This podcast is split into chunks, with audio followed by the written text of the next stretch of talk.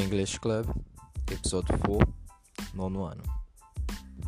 Bom pessoal, aqui é o professor Genilton e nós vamos dar continuidade ao que nós estávamos tratando na aula passada. Na aula passada nós vimos alguns modal verbs como o should, must, may, have to e o might. Então, como nós estávamos falando, modal verbs são verbos que vocês vão poder usar para dar uma ideia de obrigação, você quer fazer uma solicitação, falar a probabilidade de algo acontecer, né? E outros. No caso, nós vamos ver é, mais no exercício como é que se dá a aplicação desses modal verbs. Então vamos ao nosso exercício de hoje. Na primeira questão, é, eu pedi para que vocês completassem as frases usando a forma mais adequada do modal verb. Então vamos lá. A primeira frase é It's cold. You must ou must not leave without your jacket. A frase significa está frio, está gelado. Você deve ou não deve sair sem sua jaqueta. No caso, ah, bem lembrado. Must dá a ideia de obrigação. Então ele é usado para expressar essa ideia de que você deve fazer algo ok? Então, qual é o modal verb apropriado para colocar aqui? A segunda frase você tem You must ou must not eat fruit and vegetables to stay healthy. O significado da frase é: você deve ou não deve must ou must not, aí é que você vai completar. Comer fruta e vegetais para ficar sadio ou saudável, healthy. Ok? Já deu para sacar qual modal verb você vai usar? E a terceira frase você tem You must ou must not speak rudely to your parents. Ou you must ou must not speak rudely to your parents. É, seria você não deve ou deve falar grosseiramente, de forma rude, com seus pais. To your parents. E aí, qual modal verb eu devo usar? Must ou must not? Simples, não? Bem fácil. Agora, na segunda questão, nós temos outros modal verbs. Eu adicionei a forma negativa do verbo é, can, que é o posso ou pode, que é o can't, cannot. Você vê que tem a contração e aí, geralmente o pessoal se enrola nessa pronúncia, mas um segredo é você pronunciar com o T bem fraco, quase desaparecendo. Can't, can't.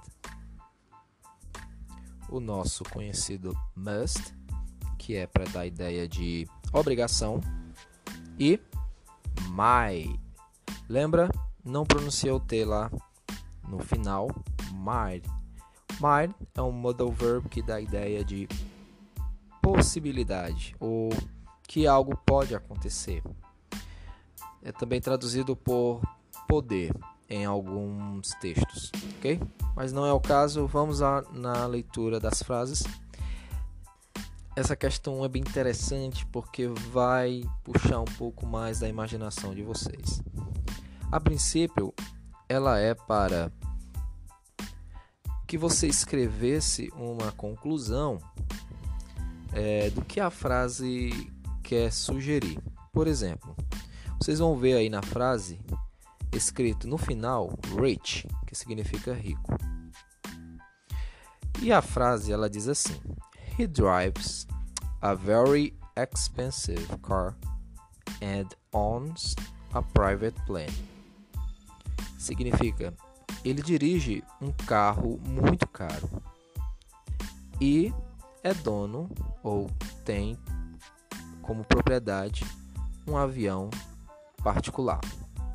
Então esse cara, vocês acham que ele é o quê? Esse cara deve ser rico, rich. Então o que você deve marcar é o modal verb que traria essa conclusão.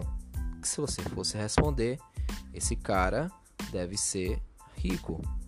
This guy, tarará, rich. Então, can, não pode, must, deve ou might. Do mesmo jeito com a segunda, você tem tourist no final. Então você deve ser levado a uma conclusão, marcar um modal verb que explique a conclusão da frase. Olha a frase. They are asking the way to the city center. Repetindo. They are asking the way to the city center. A tradução seria: eles estão perguntando o caminho para o centro da cidade. Então, esses caras podem ser o quê? Turistas. Qual modal verb eu devo marcar? Ok? Então vamos dar continuidade. A terceira questão, ela pede também para que você complete os espaços nas frases, mas agora eu coloquei must com a sua forma positiva e a negativa, must not, o have to que é para lembrar vocês, o have to é quando é uma, uma obrigação também. Eu tenho que fazer. I have to do this. Ou a forma negativa. I not have to. Então, na primeira frase, você tem I can't stay in bed tomorrow morning because I work. Então, qual que você vai ter que usar? Must, must not, have to ou not have to. A frase seria: Eu não posso ficar na cama amanhã de manhã porque eu tenho que trabalhar. A segunda frase você tem an, an é um nome próprio and was feeling well last night. She left the party early and estava se sentindo mal, well, na última noite. She, ela, must, must not, have to, or not have to deixar a festa cedo. Leave the party early. Early é cedo. Ok? Bem simples, não? E a terceira frase você tem: The windows are very dirty. Ou dirty.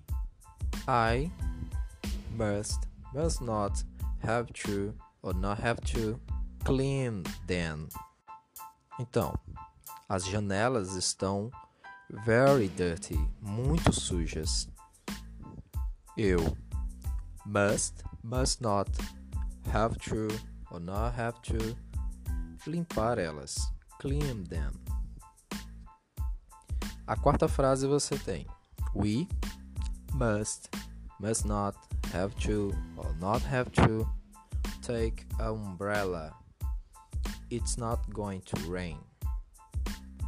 A frase é nós, we, must, must not, have to or not have to pegar o guarda-chuva. take umbrella. It's not going to rain. Não vai chover. E a última, você tem The windows aren't dirty. You must must not have to or not have to clean them. Essa aqui você tem duas possibilidades de responder. Então, no caso, dois modal verbs podem ser usados aí, certo? Um de cada vez, que estariam ainda corretos. Então, essa frase ela significa: as janelas não estão sujas. Você must, must not, have to or not have to limpar elas. Clean them. Ok? Então, galera, esse aqui foi o nosso exercício de modal verbs. Acredito que vocês já devam entender melhor como se dá o processo de usar um modal verb e quais situações você pode usar, ok?